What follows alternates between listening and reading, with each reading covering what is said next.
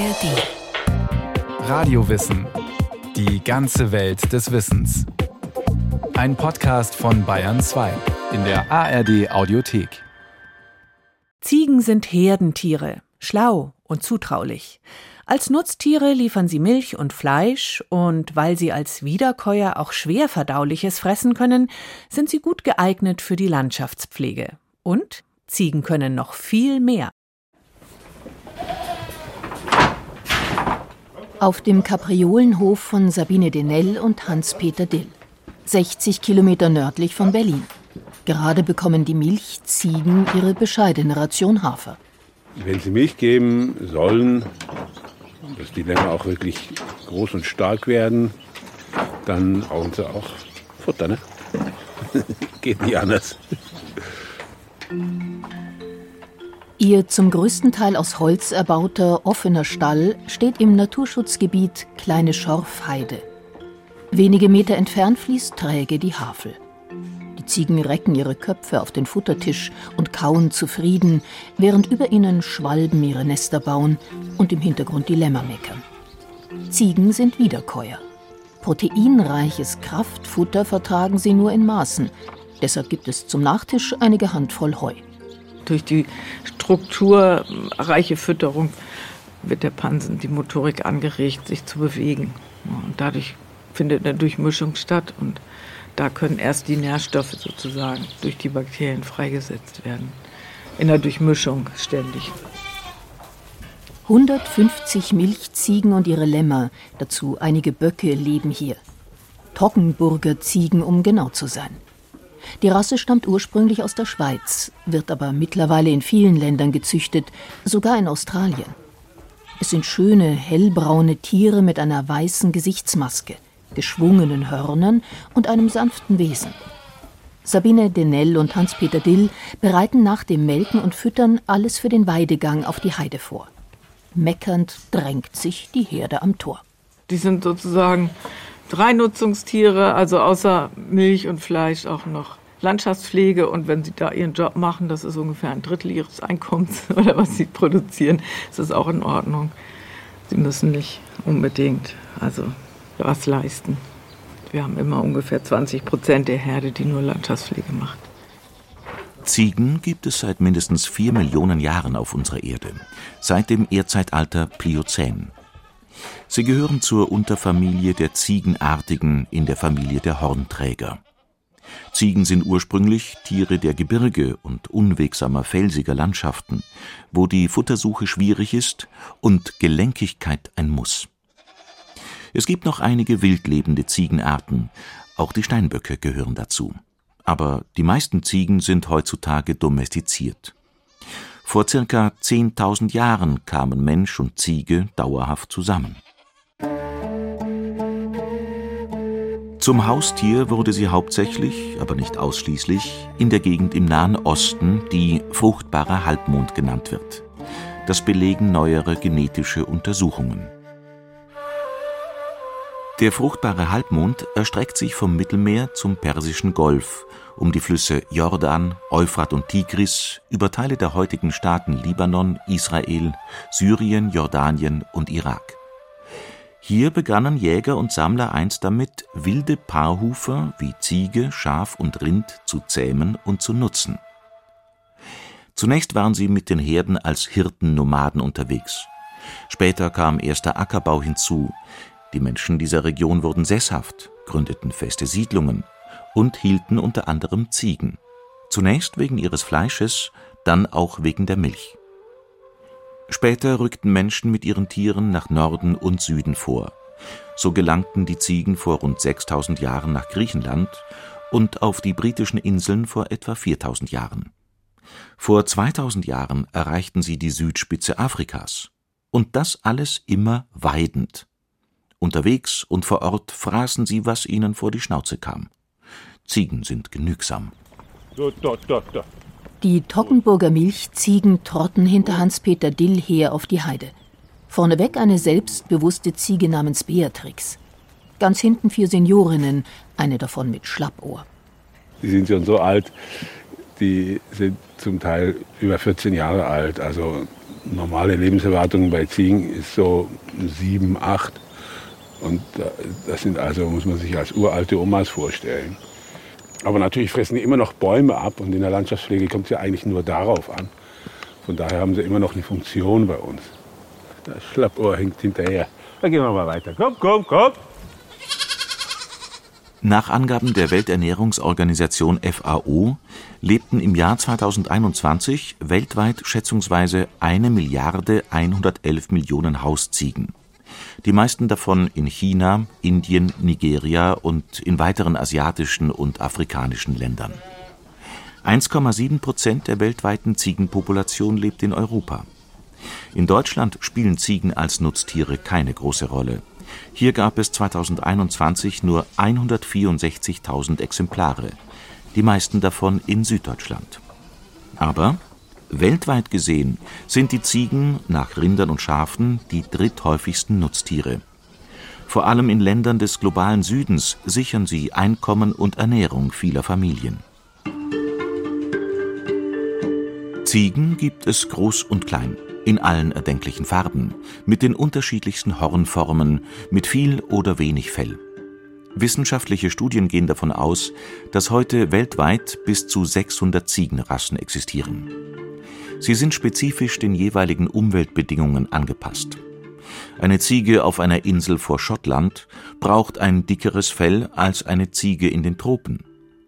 Außerdem wirkt der Mensch, wie bei anderen Nutztieren auch, züchtend auf die Ziegen ein, damit sie mehr Fleisch ansetzen, mehr Milch geben oder mehr wärmende Wolle spenden.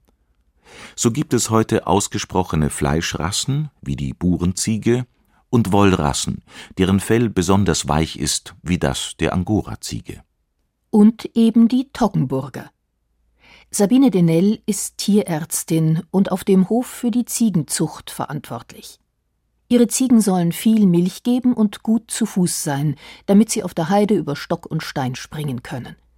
Alle Stammmütter der heutigen Ziegenherde hat sie persönlich gekannt.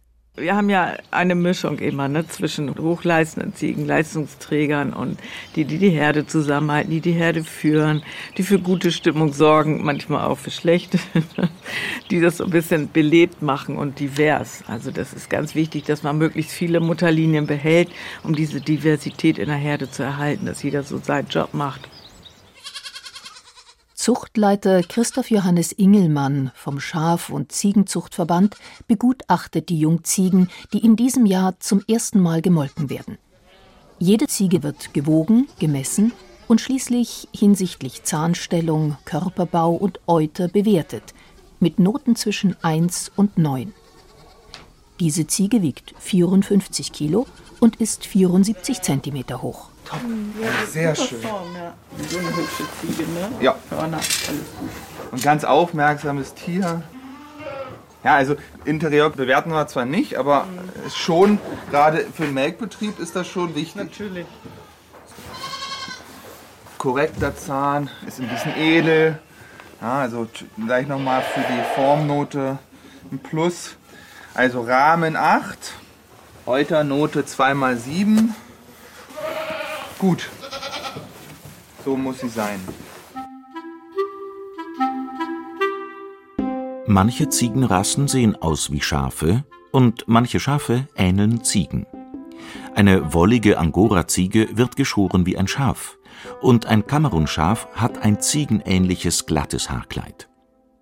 Es gibt aber ein Merkmal, an dem Ziegen untrügerisch zu erkennen sind.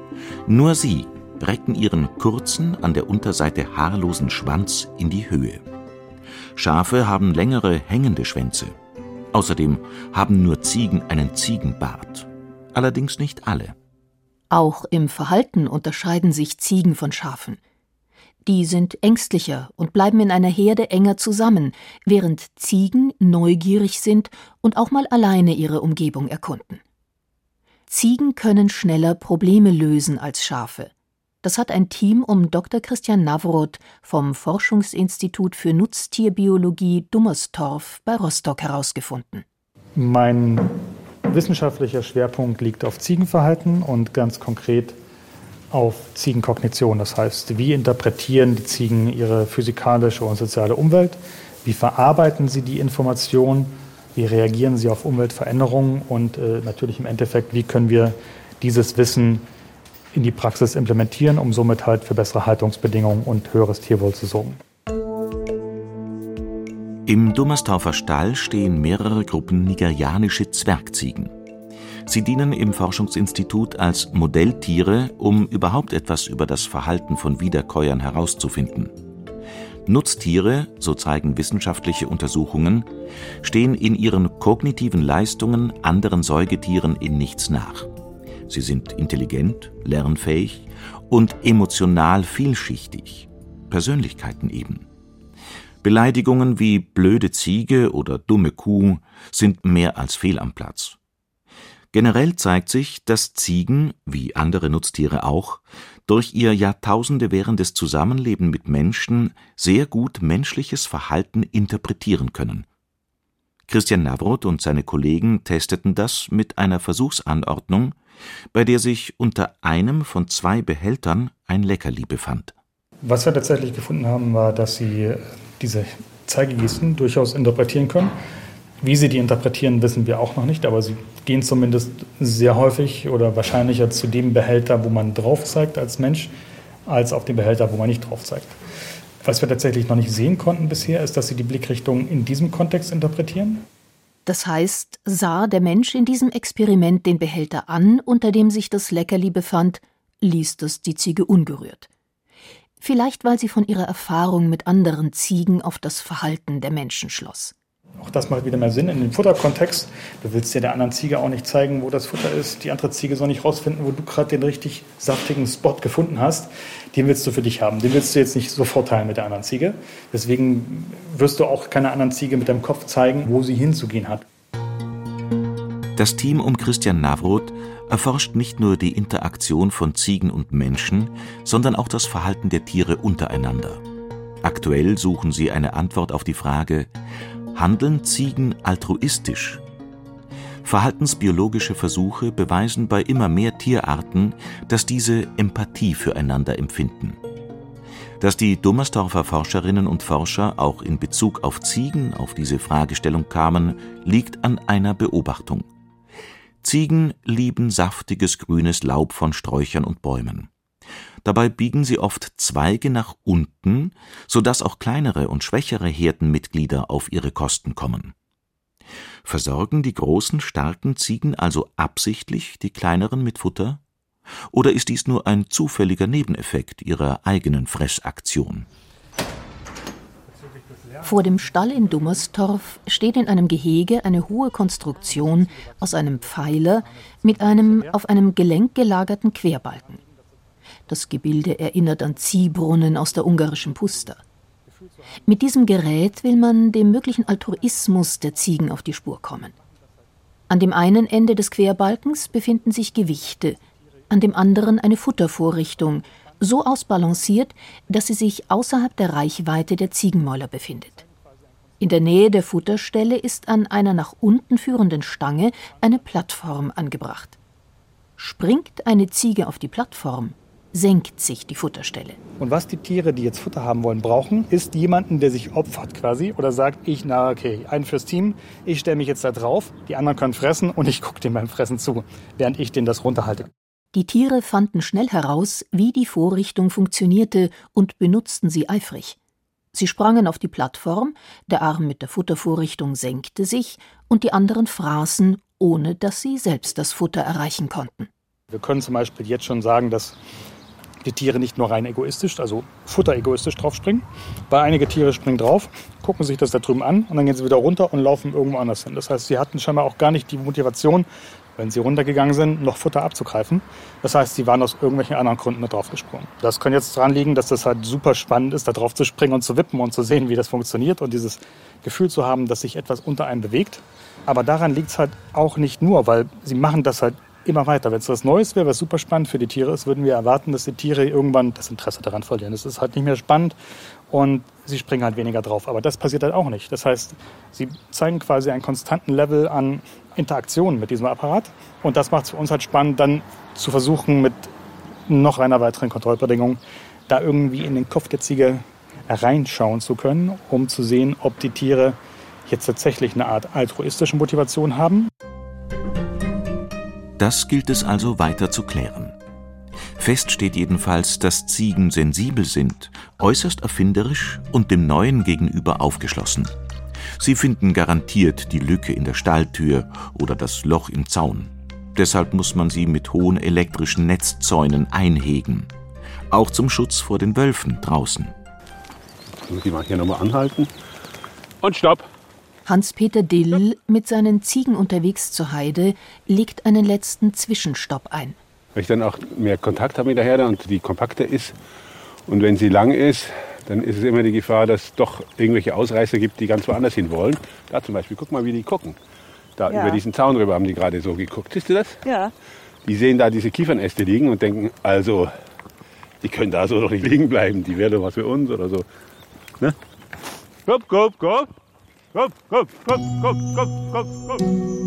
Wie alle Wiederkäuer sind Ziegen in der Lage, Nahrung zu verdauen, die nährstoffarm und für Menschen ungeeignet ist. Bakterien in ihrem Pansen schließen die pflanzliche Zellulose auf und machen sie für ihren Organismus verwertbar. Anders als Schafe und Kühe, die eine Weide systematisch dicht am Boden abgrasen, gehen Ziegen erheblich wählerischer vor. Sie fressen Laub oder Kiefernzweige von den Bäumen, schälen Baumrinde ab zupfen das Heidekraut, naschen mal hier, mal da. Sie selektieren ihre Nahrung. Erst wenn das Angebot knapp wird, fressen sie fast alles, was sie finden können.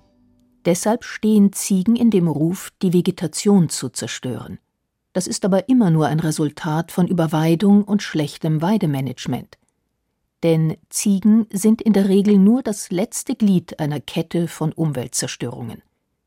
Im Mittelmeerraum zum Beispiel holzten Menschen Wälder ab, um Ackerflächen und Rinderweiden zu gewinnen, was zur Erosion und einer Verarmung der Vegetation führte.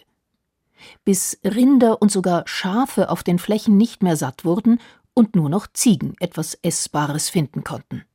Eine typische europäische Landschaftsform, die durch Übernutzung entstanden ist, ist die Heide. Das ist ja der Unterschied zwischen Heide und Wald. In der Heide ist eben Baummangelware. Manchmal mehr, manchmal sind weniger Bäume da. Hängt auch ein bisschen von den Baumarten ab, hängt auch von der Region ab, von den Mikroklimaverhältnissen. Der Diplombiologe Thomas Volpers ist im Naturschutz der kleinen Schorfheide aktiv. Dort beweiden Schafe und Ziegen einen ehemaligen Truppenübungsplatz, wo jahrzehntelang Panzer über die Erde gerollt sind. Noch gibt es dort Munitionsreste, Schützengräben und Bunker. Weil kaum etwas anderes wachsen konnte, haben sich Besenheide und Silbergras etabliert. Äußerst genügsame Pflanzen. Dazu Moose, Flechten und widerstandsfähige Kräuter. Und äh, die Ziegen ist also eine gute Art und Weise, die Bäume eben kurz zu halten, ne? weil sie eben nicht nur die jungen Bäume in den ersten ein, zwei, drei Jahren fressen, sondern die schälen auch die Rinde von älteren Bäumen. Sie klettern auch in die Bäume und fressen dann die Spitzentriebe ab, sodass die Bäume also nicht in den Himmel wachsen, sondern vielleicht sich breitflächig entwickeln. Also es ist schon eine ganz spezielle Art und Weise, wie die Ziegen diese Landschaft erhalten. Und das ist die Heidelerche, die wir hier hören? Ja, das ist die Heidelerche. Weil die Heide Heide bleibt, überleben hier seltene Tierarten, die genau dieses Habitat brauchen. Morgens im Frühjahr hört man die Heidelerche singen. Und abends vielleicht einen seltsamen Vogel mit einem sehr breiten Schnabel. Eine andere Art, die charakteristisch gerade für die Heide ist und auch nur noch in der Heide bei uns vorkommt, ist der Ziegenmelker oder Nachtschwalbe. Also das ist ein Nachtvogel, der Insekten frisst, der auch wirklich ganz vegetationsfreie Stellen braucht. Der legt also seine zwei Eier irgendwo hin. Ja, der baut kein großes Nest, sondern eine kleine Mulde mit so ein paar Grasblättchen oder ein paar Kiefernadeln drin. Das reicht ihm aus, aber er braucht eben auch einen Ansitz, wo er sich hinsetzt zum Singen oder eben auch, um auf die Nachtinsekten zu warten, von denen er dann losstartet. Ne? Und warum heißt der Ziegenmelker? Ja, weil früher die Ziegenhütejungen dann auch mal natürlich sich was abgezweigt haben vom Ziegeneuter an Milch. Ne? Und am nächsten Tag, wenn dann eben nicht mehr so viel Milch rauskam, dann hat es geheißen, naja, der Vogel da mit dem großen Maul, ne? der macht das nachts. Der kommt nachts und äh, säugt bei den Ziegen die Milch raus. Ne? Biotopschutz dient der Erhaltung der Artenvielfalt. Aber noch aus einem weiteren Grund ist eine Offenlandschaft wie die Heide besonders wertvoll, und das hängt mit dem Klimawandel zusammen. Als Kohlenstoffsenke ist die Heide weniger effektiv als ein gesunder Mischwald. Wo die Heide aber einen großen Vorteil bietet, ist bei dem zweiten Problem, was wir ja haben, die Trockenheit, die Dürre. Wo die Vegetation nicht da ist, die verdunsten kann und wo der Boden sehr durchlässig ist, da wird das Grundwasser gespeichert. In den immer deutlicher spürbaren katastrophalen Auswirkungen des Klimawandels erfüllt die Heide also eine wichtige Funktion als Wasserspeicher. Und zwar nur, wenn sie nicht mit Bäumen zuwächst, was die Ziegen mit ihrer Vorliebe für schmackhafte Baumknospen verhindern. Thomas Volpers erläutert das am Beispiel eines Wasserlaufs, der in die Havel mündet. Überall sonst in der Uckermark sinke der Wasserspiegel teils dramatisch. Nicht aber hier. Es gibt da zwei Durchgänge, die als Fuchten gestaltet sind. Und als wir die Fuchten angelegt haben, haben wir gesagt, na gut, wir bauen die jetzt so aus. Und dann fließt halt im Winter Wasser durch und im Sommer kann man bestimmt trockenen Fußes durchgehen. Stimmt aber nicht. Ja? Der Wasserstand ist fast immer konstant, weil eben dieses riesengroße Einzugsgebiet der Heide da ist. Und auch Starkregen, wir hatten das ja hier vor zwei Jahren mal, 100 Millimeter an einem Tag, ne? also fast so viel wie im Ahrtal. Ist auf der Heide nicht aufgefallen, da ist nichts überflutet worden, das ist sofort versickert. Wir haben also einen wahnsinnig ausgeglichenen Grundwasserspiegel in dem Bereich. Und es zeigt eben, wie wichtig unversiegelte Flächen beispielsweise sind. Ne? Jeder Weg, der nicht versiegelt ist, aber wo dann natürlich auch keine Bäume drauf wachsen, ja, kann also auch dazu führen, dass das Wasser nach und nach versickert und eben den Grundwasserspiegel stabilisiert. Das Fazit ist, darin sind sich Expertinnen und Experten einig, dass viel mehr große Offenlandflächen wie die Heide von Ziegen und anderen Wiederkäuern beweidet werden sollten. Denn Wiesen, Heiden und Waldränder sind Hotspots der Biodiversität und Wasserspeicher obendrein.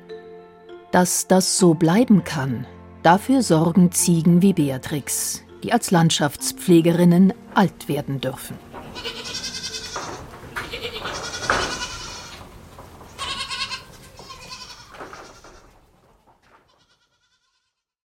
Gewitzte Problemlöser, individualistische Herdentiere. Ein Radiowissen über Ziegen war das von Christiane Seiler.